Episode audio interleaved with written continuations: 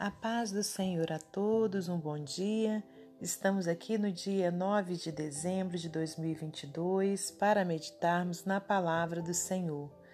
Hoje eu te convido a abrir no Salmo de número 1. Estaremos meditando versículos 1 ao 3. A felicidade dos justos e o castigo dos ímpios. Bem-aventurado o varão que não anda segundo o conselho dos ímpios, nem se detém no caminho dos pecadores, nem se assenta na roda dos escarnecedores. Antes tem o seu prazer na lei do Senhor, e na sua lei medita de dia e de noite. Pois será como a árvore plantada junto a ribeiros de águas, a qual dá o seu fruto na estação própria, e cujas folhas não caem, e tudo quanto fizer prosperará. Senhor nosso Deus e nosso Pai, te agradecemos por mais essa oportunidade de estarmos aqui meditando na palavra do Senhor.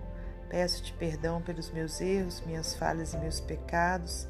E te peço, Pai, que o Senhor, meu Deus, fale aos nossos corações através dessa meditação, Pai, da meditação na Sua palavra e que o Senhor me use como instrumento seu para transmitir apenas o que o Senhor quiser, meu Pai, em nome de Jesus. Pai querido, nessa hora também eu lhe peço que continue a guardar a nossa vida, a nossa família, a repreender o mal.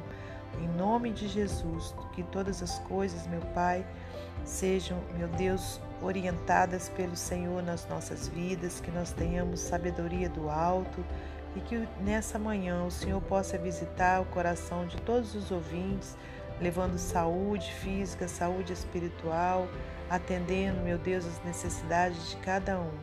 Muito obrigada, Senhor, por mais essa oportunidade. Em nome de Jesus. Amém. Meus amados irmãos, minhas amadas irmãs, é com muita alegria que estamos aqui para mais um dia de meditação na palavra do Senhor. E hoje, então, trago para vocês esse salmo maravilhoso que é o salmo de número 1, onde ele vem falando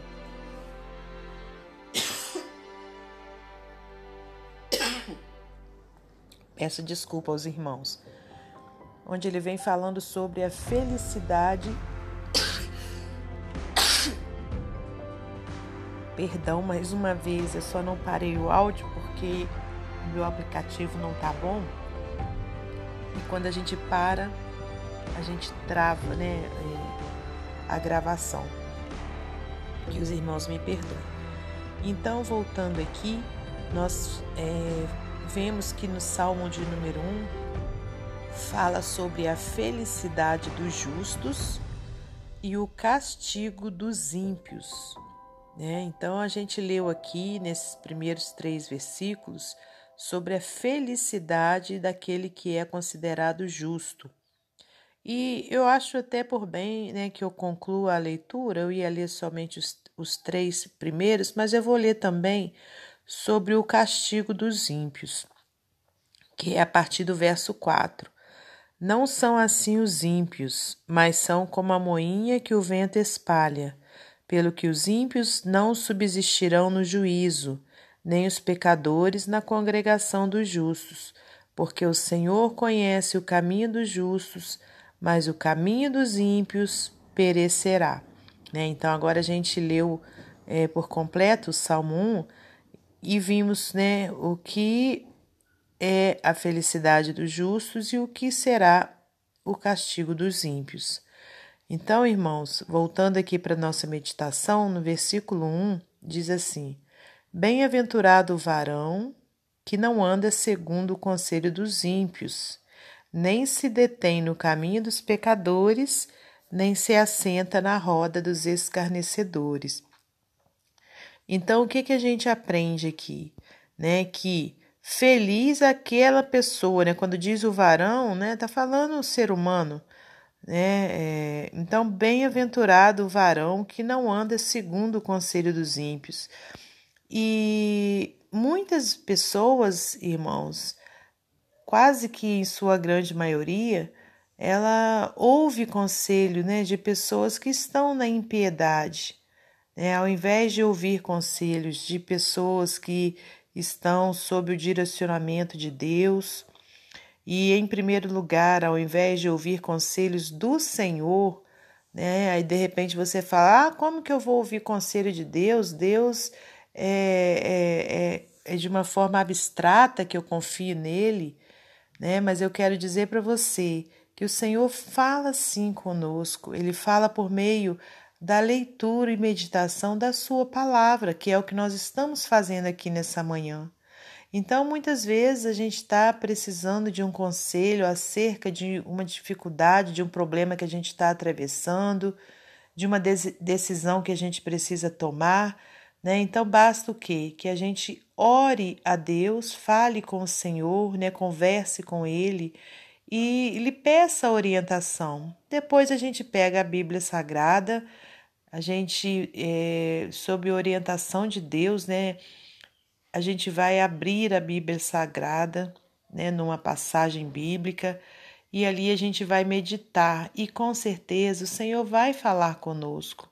Né? Principalmente, irmãos, né, quando a gente precisa de um conselho do Senhor, propriamente dito, né, o livro de Provérbios, né, ele traz ali muitos é, aconselhamentos, né? Deus usou Salomão, né, em sua sabedoria para poder trazer conselhos para nós. Temos também os evangelhos, né, onde ali o Senhor Jesus está em todo tempo é, falando com os seus. Né? Nós temos as bem-aventuranças, onde, Deus, onde o nosso Senhor Jesus né, faz ali, traz ali né, é, é, orientações para cada um de nós. Temos as cartas de Paulo. Então, irmãos, é, Sempre que precisarmos de um conselho, em primeiro lugar, vamos pedir ao Senhor. E vamos também orar ao Senhor para que Ele coloque no nosso caminho pessoas né, que não é, vão né, trazer para nós conselhos que irão nos prejudicar, né, que sejam pessoas que andam nos caminhos do Senhor e que não sejam pessoas que vivem na impiedade né? O coração do homem ele é enganoso. Então, muitas vezes a gente acredita muito nas pessoas, né? E com isso a gente acaba sendo aconselhada por pessoas que nem sempre querem o nosso bem. Então, o melhor conselho vem de quem? Da palavra de Deus para a nossa vida. E depois daquele que a gente sabe, né, que é uma pessoa que vive na presença do Senhor, que está ali em acordo né, com as Escrituras Sagradas, com a palavra de Deus. E aqui diz também, olha, é, que bem-aventurado é aquele que não se detém no caminho dos pecadores. Então você vai, pode dizer, ah, mas pecador todos nós somos. Verdadeiramente somos todos nós seres humanos. Só que existe a diferença daquele que em todo tempo, né, é, erra e pede perdão ao Senhor e procura ajustar novamente o seu caminho, e aquele que peca o tempo todo e não nem sequer reconhece que está pecando e muito menos pede perdão ao Senhor, né? Aquele que vive no pecado. Então nós somos pecadores, mas a gente não vive na prática do pecado, né? Quando a gente peca é sem querer, é, é por um motivo, né, que que que vem naquele mesmo momento nos entristecer e naquele mesmo momento a gente pede perdão ao Senhor e, se, e, e procura se corrigir. Né? Então, o que Deus quer é isso, que a gente não pare né, no caminho daqueles que estão na prática do pecado.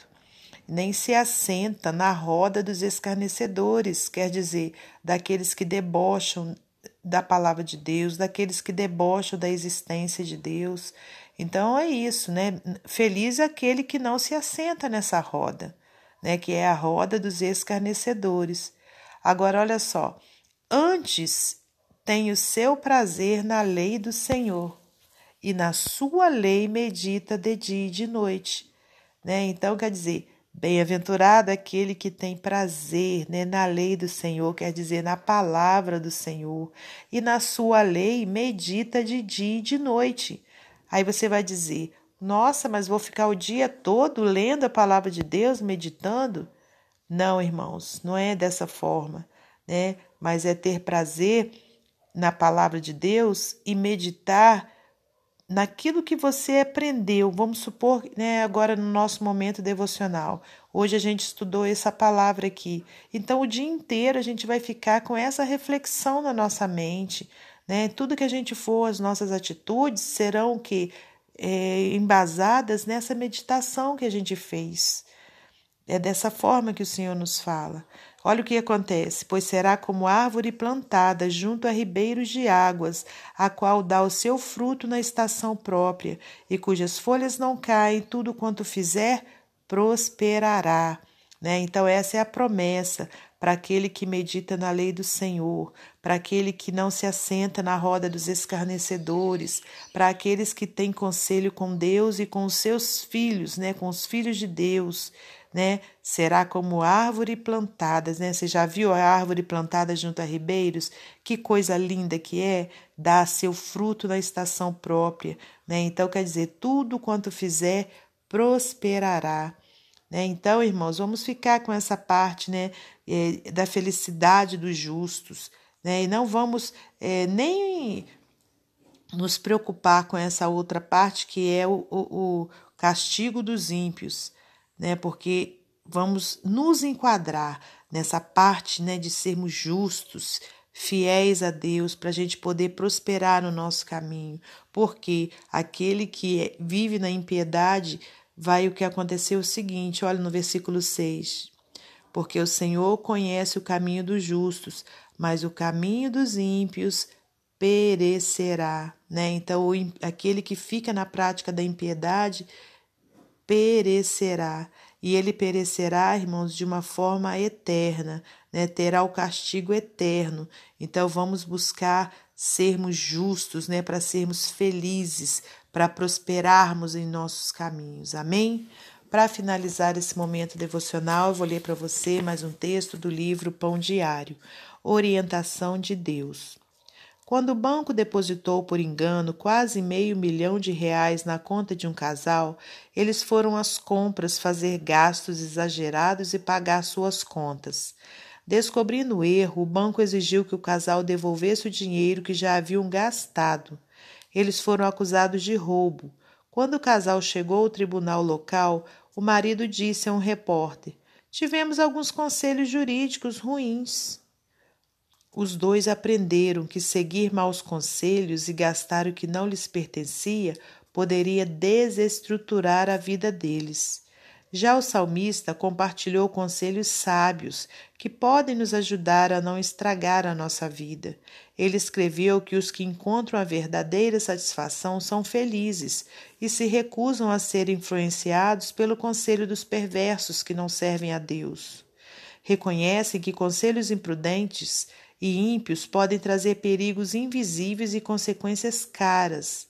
Além disso, eles são motivados quer dizer, encontram prazer e se preocupam nas verdades eternas e inabaláveis, quer dizer, meditam nas Escrituras. Descobriram que submeter-se à orientação de Deus produz estabilidade e frutos. Ao tomarmos decisões grandes ou pequenas sobre nossas carreiras, dinheiro, relacionamento, etc., que busquemos a sabedoria de Deus encontrada na Bíblia, nos conselhos divinos e na liderança do Espírito Santo. Sua orientação é essencial e confiável para vivermos de forma plena e sem confusão. Amém? Que Deus abençoe você e sua família, que Deus abençoe a minha e minha família, e até amanhã, se Deus assim permitir.